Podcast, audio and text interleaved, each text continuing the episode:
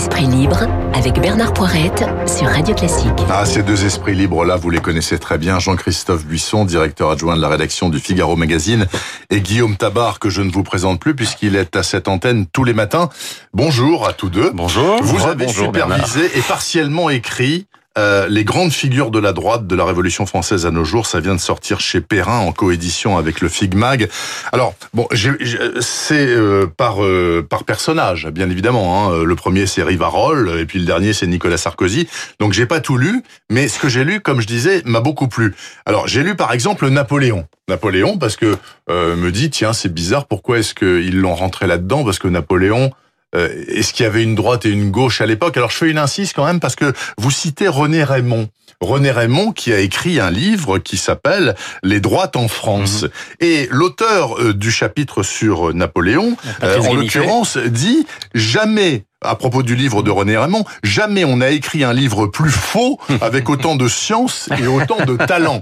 Alors ça, c'est quand même extraordinaire. Alors euh, bon, ceci dit, c'était une petite incise. Pourquoi avoir pris Napoléon? Pourquoi avoir sélectionné Napoléon? Bah, précisément, puisque partons de René Raymond, il, il établit lui-même l'existence de ce qu'il appelle la droite bonapartiste, construite un peu sur euh, le, le- le culte du chef, en tout cas sur une, une autorité et un pouvoir fortement incarné. Raymond dit qu'il y a trois droites en France, la légitimiste, l'orléaniste et la Et bonapartiste. voilà. Et ben donc, euh, il aurait été paradoxal de, de théoriser l'existence d'une droite bonapartiste sans remonter à celui qui a donné son nom euh, à cette droite-là. Et c'est vrai que Napoléon est à la fois euh, fils de la Révolution, puisque Oui. euh, il en est quand même euh, issu. Il en fut l'un des artisans, d'abord sur le plan militaire et puis ensuite un peu sur le plan politique, mais qu'il a transformé cette révolution et il a fait une sorte de synthèse entre la révolution et puis la tradition monarchique en instaurant ce pouvoir personnel assez fort, mais aussi euh, fortement réformateur. Hein, N'oublions pas la période du consulat, qui est l'une des périodes les plus euh, créatives et réformatrices de, de, de l'histoire de France, et que de nombreuses figures de la droite française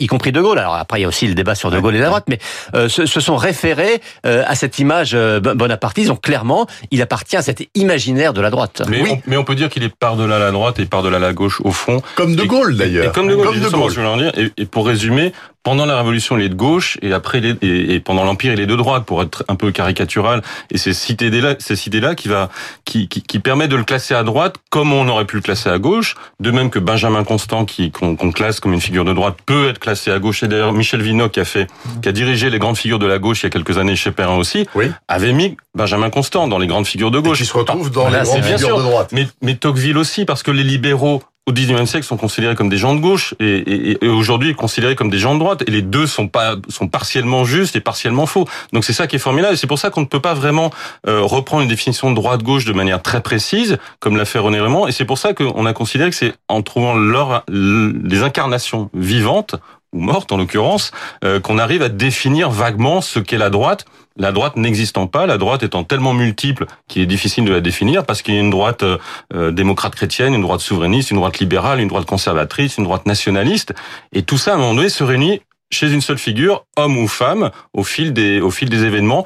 Parfois, lorsqu'il y a une guerre, parfois lorsqu'il y a une peur de la gauche, d'une gauche socialiste ou communiste qui est, qui est forte, qui fait que toutes ces droites se fédèrent en une seule personne. Enfin, il n'empêche que sur les 21 personnages retenus, le pont est évident entre Napoléon et De Gaulle. Mhm. Enfin, c'est le seul pont qui me semble Mhm. très évident. De Gaulle qui disait la France, c'est pas la droite. C'est pas la gauche non plus. Et comme lui, il se prenait pour la France, c'est très clairement qu'il était au milieu. Enfin bon. oui, voilà. c'est vrai. On, cite souvent cette phrase de, de De Gaulle, mais il faut aussi voir la réalité politique.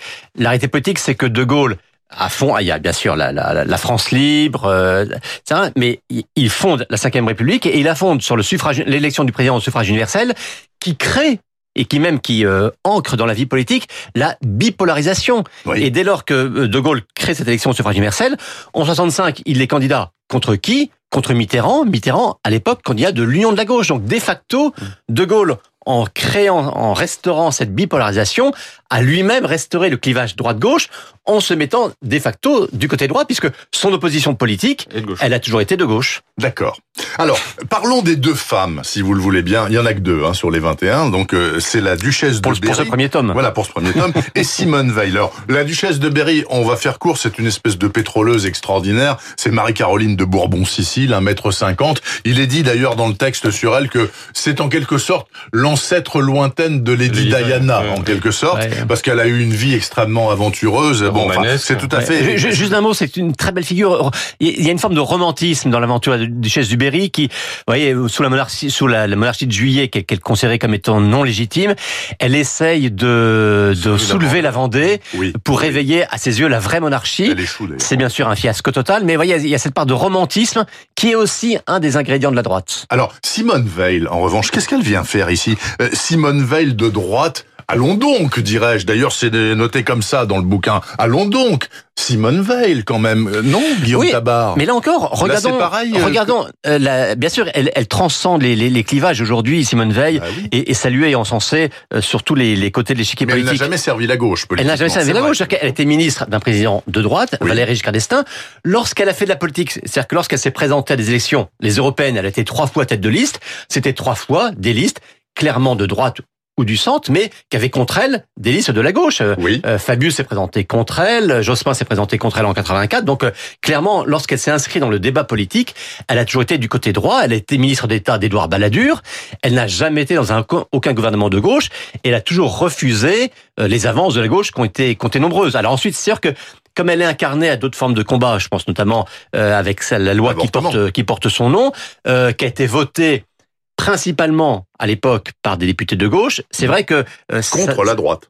Contre la droite, qui était... Pas toute la euh, droite, non, mais- bah, presque Mais c'est- ça qui est intéressant, je crois, dans, dans, dans cette figure et au-delà dans, dans le livre, c'est de c'est de montrer que la, la droite, ça peut être aussi, ça peut prendre des éléments qu'on considère comme Oui. étant de gauche. Bien Il y a sûr. une droite sociale qui existe et qui, et qui, et qui en remonte à, à- à certaines figures de gauche plus bourgeoises ou plus conservatrices aussi. Et effectivement, Simone Veil, mais comme on pourrait le dire de Jacques Chirac, on pourrait le dire d'autres figures qui sont dans le livre, qui ont qui, qui, qui ont qui ont dérivé un petit peu vers vers le centre, voire vers la gauche, mais tout en étant de droite. Elle, a- elle a quand même soutenu la campagne de Sarkozy à la, à la fin de sa vie aussi. Exact. Elle a grandi, il faut, faut voir dans justement la biographie que, que Fedel, que Anne Fulda fait d'elle. Elle grandit dans un milieu bourgeois de droite. Elle, elle n'a rien renié en ayant, et, et ses valeurs sont des valeurs de droite, mais avec des éléments qui, sur le plan sociétal, peuvent paraître ne pas être de droite, voire être de gauche. Gardez le micro, euh, Jean-Christophe Buisson, puisque c'est vous qui avez écrit euh, le chapitre sur Maurras, Sur Charles Maurras.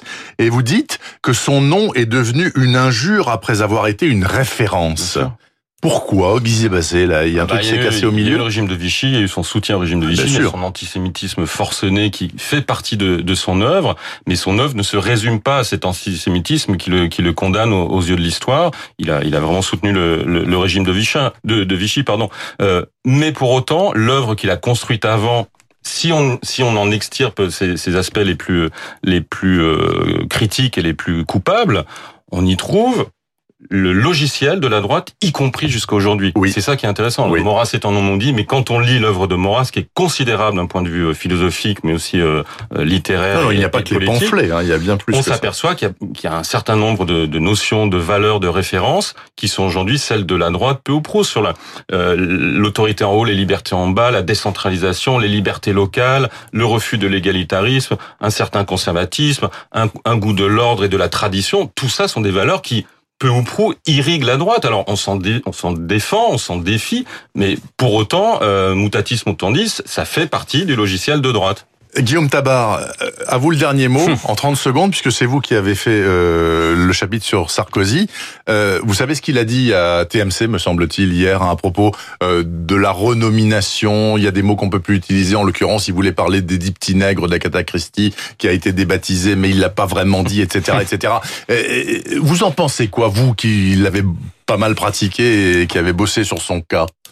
Et, euh, Il est à l'aise avec les mots, il est à l'aise avec ce genre de choses. euh, En tout cas, Nicolas Sarkozy a toujours compris euh, la force et le poids des mots et comment le- le- les débats d'idées se, se gagnaient aussi par la bataille des mots.